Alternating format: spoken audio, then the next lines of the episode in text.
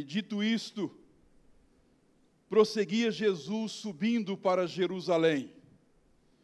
Ora, aconteceu que, ao aproximar-se de Betfagé e de Betânia, junto ao Monte das Oliveiras, enviou dois dos seus discípulos, dizendo-lhes: Ide à aldeia fronteira, e ali, ao entrar, achareis preso um jumentinho, em que jamais homem algum montou.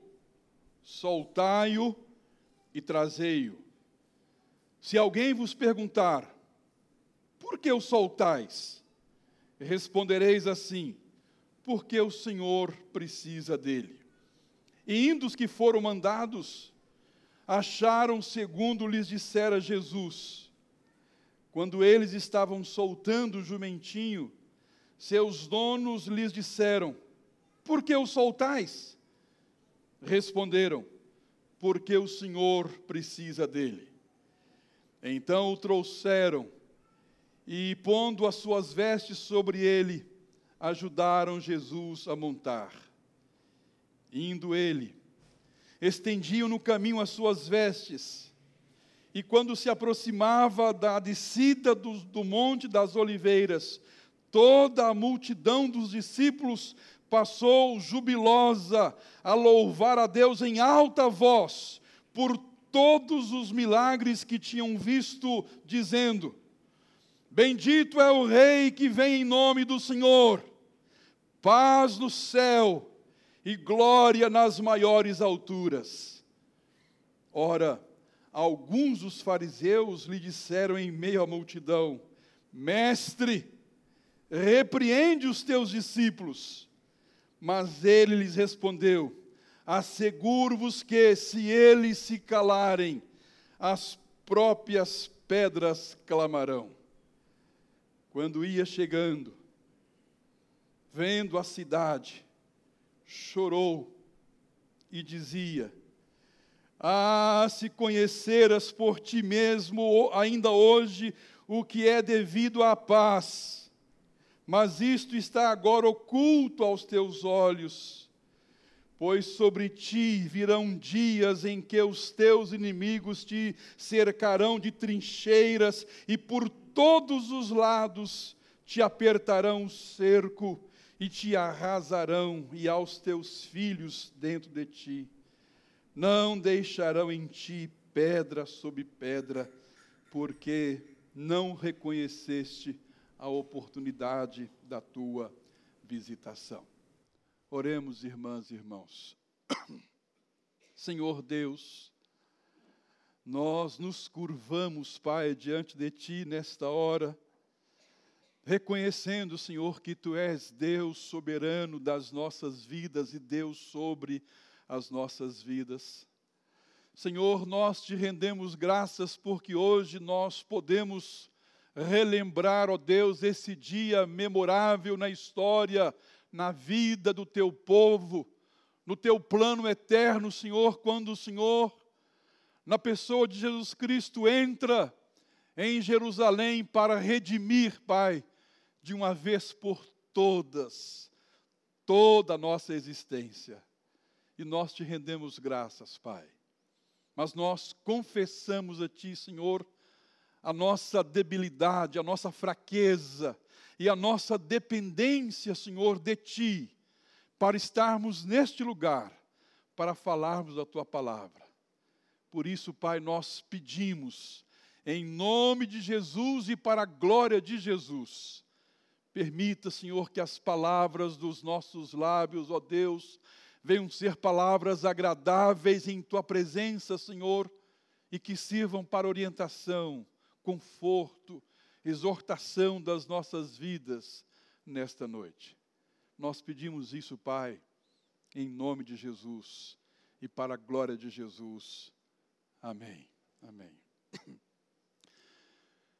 Minhas irmãs e meus irmãos no Senhor Jesus Cristo, meu Pai me ensinou algumas coisas e uma delas eu tive que desaprender porque muito cedo eu percebi que aquele, aquilo que ele estava me ensinando não era, não condizia com a verdade.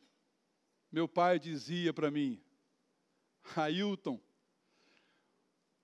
homem que é homem, não chora. Homem que é homem não chora. E às vezes ele dizia isso depois de me dar uma surra. Homem que é homem não chora. Eu tive que desconstruir isso. Eu tive que desaprender isso. Porque não é verdade. Homem que é homem chora. Também chora. Nós fomos criados com um canal de lágrimas nos nossos olhos. E às vezes nós choramos, choramos de alegria, choramos de tristeza, choramos quando a emoção toma conta do nosso ser. Não importa o sexo, mulher ou homem, não importa a idade, nós choramos. O texto que nós lemos é o registro de Lucas da chegada de Jesus na cidade de Jerusalém. E Lucas, dos quatro evangelistas, é o mais cuidadoso em deixar bem claro quando foi que essa caminhada de Jesus rumo a Jerusalém. Lá no capítulo 9, no versículo 51, ele registra: E aconteceu que, ao se completarem os dias de ser ele assunto ao céu, manifestou no semblante a intrépida resolução de ir para Jerusalém. E a partir de Lucas 9,51, Jesus caminha dioturnamente rumo a Jerusalém. Nada para, nada o detém. Ele só para para estender a mão a alguém, ele só para procurar alguém, ele só para para atender e para abraçar as pessoas que ele encontrava na caminhada, mas ele caminha rumo a Jerusalém. O texto diz quando ele está chegando próximo manda dois discípulos se adiantarem para pegar um jumentinho que nunca ninguém tinha usado. Com uma orientação: vocês vão, tragam o animal. Se alguém perguntar, se alguém abordar vocês o que estão fazendo, vocês falem que o Senhor precisa dele. Assim orientou e assim aconteceu. Quando estão desamarrando o animal, por que, que vocês estão soltando? Porque o Senhor precisa dele. Vem então aquele animal que nunca fora montado. Hoje pela manhã nós estamos refletindo, né? Jumento é um bicho teimoso, bravo, não é? Mas eu creio que esse jumentinho docilmente se deixou ser montado. E de repente começa uma apoteose, porque a multidão começa a clamar, a gritar, entendendo que aquele momento não era um momento de surpresa, que aquele momento, que aquela entrada, que aquela chegada em Jerusalém, na verdade, havia sido projetada, planejada lá na eternidade. O que está acontecendo não é algo surpresa. E de repente as multidões começam a clamar em alta voz: Bendito é o Rei que vem em nome do Senhor. Ramos de palmeiras são cortados de árvores, suas vestes colocadas pelos caminhos. E aquela aclamação, aquela agitação mexeu com os religiosos que tentam abafar a voz da multidão e falam para Jesus: vê, ordena aos discípulos que eles parem com essa cantoria. E o Senhor Jesus, que sempre primou pela discrição, que nunca quis publicidade, agora vai dizer: Eu asseguro a vocês, que se eles se calarem, as próprias pedras vão começar a clamar, porque agora não há mais por que ter discrição. Ele está chegando em Jerusalém. Mas Lucas registra quando está descendo o monte das oliveiras. numa visão, quem sabe, panorâmica da cidade, Lucas registra algo que somente ele registra. Nem Mateus, nem Marcos, nem João registra. Diz o versículo 41: Quando ia chegando, vendo a cidade, chorou. E o verbo chorar aqui, meus irmãos, em português, não traduz a força da palavra grega usada aqui por Lucas. Jesus chorou, a ideia que a palavra grega dá aqui, que Jesus chorou, mas pranteou aos soluços e aos gemidos. Jesus chorou. Um choro de soluçar. Eu queria falar rapidamente nesse domingo de Ramos que abre as nossas celebrações da Semana Santa, queria falar sobre as razões, as razões do choro do Senhor Jesus Cristo. Por quê? Por que Jesus chorou? Primeiramente, irmãs e irmãos, porque ele contempla uma cidade sem conhecimento. Jesus chora quando vê Jerusalém, porque ele contempla uma cidade além das casas, além das ruas, além dos muros, contempla uma cidade com os seus cidadãos que não tinham o mínimo do conhecimento. Olha só o que diz o registro de Lucas: Ah, se conheceras por ti mesma ainda hoje o que é devido à paz, mas isto está agora oculto aos teus olhos.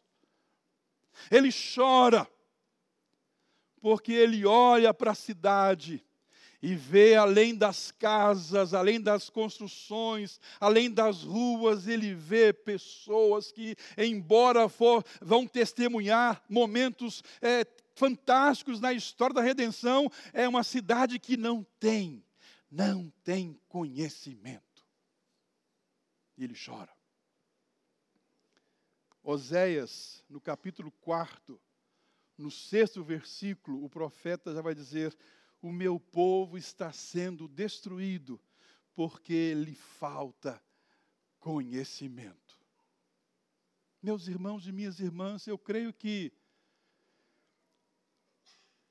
Se o Senhor Jesus Cristo olhasse hoje para o nosso país, para um Brasil de maioria cristã, maioria cristã, quase que 99% dos brasileiros são cristãos. Eu creio que o Senhor Jesus Cristo, se olhasse para o nosso país, ele iria ter a mesma reação que teve ao avistar Jerusalém, porque viria um país sem conhecimento. Sabe de Jesus, fala de Jesus, canta sobre Jesus, ora a Jesus, mas não sabe, não tem o conhecimento adequado, nítido a respeito da pessoa do Senhor Jesus Cristo. A tal ponto desta ignorância nossa provocar choro no Senhor Jesus Cristo. Diz também Oséias: prossigamos, conheçamos e prossigamos em conhecer o Senhor como a alva, a sua vinda é certa. Por que Jesus chorou? Chorou porque contemplou uma cidade sem conhecimento. Em segundo lugar, meus irmãos e minhas irmãs. Jesus chora quando vê Jerusalém, porque contempla uma cidade que seria completamente destruída. Jerusalém, que Jesus enxerga, vê ali numa visão panorâmica aquela cidade que ele vê ali, eu creio que essa, essa, essa visão provoca o choro de Nosso Senhor, porque ele contempla uma cidade que seria completamente destruída. Olha só o que diz os versículos 43 e 44: Pois sobre ti, Jerusalém, virão dias em que os teus inimigos te cercarão de trincheiras e por todos os lados te apertarão o cerco e te arrasarão e aos teus filhos dentro de ti e não deixarão em ti pedra sobre pedra. No dia 30 de agosto do ano 70, o general Tito Vespasiano, que depois seria o imperador de Roma, chega em Jerusalém com cerca de 60 mil soldados. E eles adentram a cidade, matando mulheres, crianças, idosos, qualquer que pessoa que passasse pelo seu caminho, foram covardemente assassinados. Jerusalém foi totalmente destruída. O templo de Salomão, onde, onde circulava todo o movimento religioso, toda a religião que pulsava do judaísmo, o templo de Salomão foi totalmente devastado. Cerca de 60 mil soldados.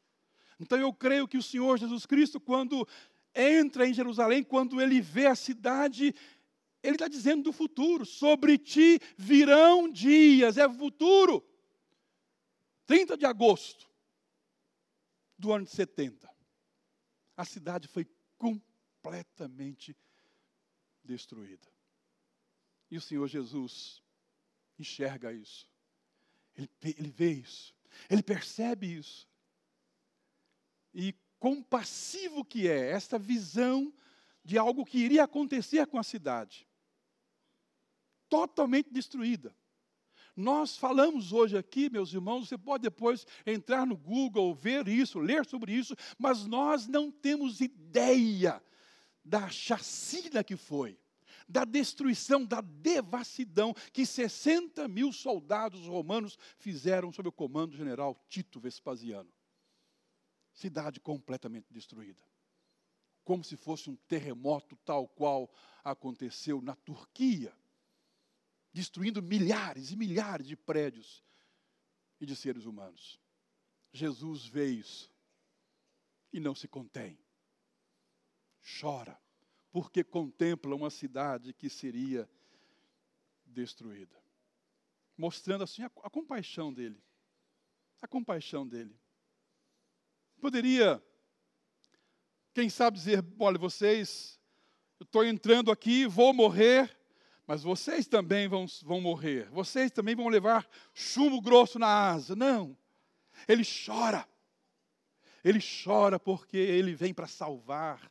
Ele entra em Jerusalém como o justo Salvador, que traz uma nova arma, a arma do amor que penetra os corações, que transforma vidas, que restaura a vida. E ele vê vidas que seriam completamente destruídas. Razões do choro do Senhor Jesus Cristo diante de Jerusalém. Ele chora porque ele contempla uma cidade sem conhecimento. Ele chora porque ele contempla uma cidade que seria totalmente destruída. E em terceiro e último lugar, Jesus chora porque ele contempla uma cidade que desperdiça, desperdiça a sua oportunidade. Olha só como termina o versículo 44: E te arrasarão, e os teus filhos dentro de ti, não deixarão em ti pedra sobre pedra, porque não reconheceste a oportunidade da tua visitação. Meus irmãos e minhas irmãs, a cidade de Jerusalém, escolhida por Deus para ser o palco do maior acontecimento da história.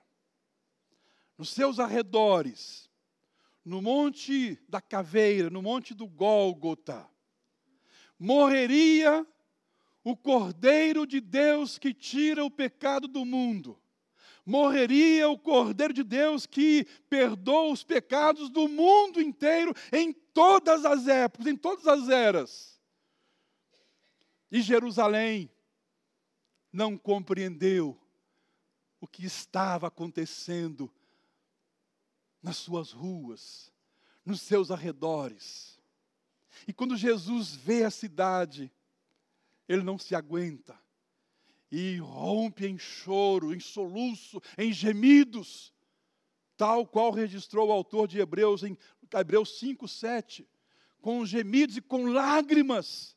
E porque a cidade, apesar de ser o palco daqueles grandes acontecimentos pensados lá na eternidade, a cidade simplesmente não percebeu, não entendeu que aquela era a sua oportunidade. Meus irmãos e minhas irmãs, e às vezes, às vezes, a oportunidade passa uma única vez na nossa vida. Nós temos que saber entender isso e agarrar a oportunidade. Não desperdiçá-la. Jerusalém, que o Hélio cantou aqui, não entendeu a sua oportunidade. Desperdiçou. Jesus reclama isso agora porque não reconheceste a oportunidade da tua visitação. Em maio de 1980, nos meus 15 para 16 anos, um presbítero pregava na igreja lá de Ipanema. E ele fez um apelo para que as pessoas que estivessem ali e que quisessem aceitar Jesus Cristo fossem à frente. Estava no último banco, tímido, morrendo de vergonha. Falei assim: esta é a sua oportunidade. E quando ele falava isso, ele apontava o dedo, parece que o dedo dele se, como o homem elástico, né, vinha até o meu nariz. Está falando comigo. Vem aqui à frente. Eu quero orar por você eu entendi, meus irmãos, que aquela era a minha oportunidade. E ali, maio de 1980, Deus mudou completamente o rumo da minha vida. Porque eu percebi que naquele dia o Senhor Jesus estava entrando na minha vida. Jesus chora porque Jerusalém não compreende a oportunidade que ela está tendo. Que nesse domingo de ramos, que abre a Semana Santa, semana tão cara, tão preciosa a nós cristãos, com tantas datas, com tantos motivos para celebrarmos, porque o que nós estamos relembrando aqui hoje não foi obra do acaso.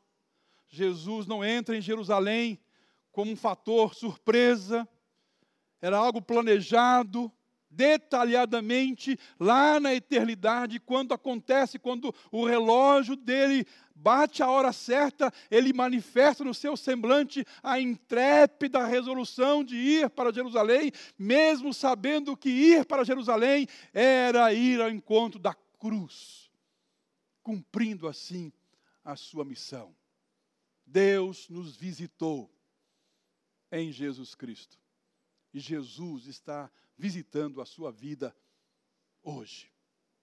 Não desperdice a oportunidade, porque às vezes ela passa uma única vez. Que Deus abençoe. Amém, meus irmãos?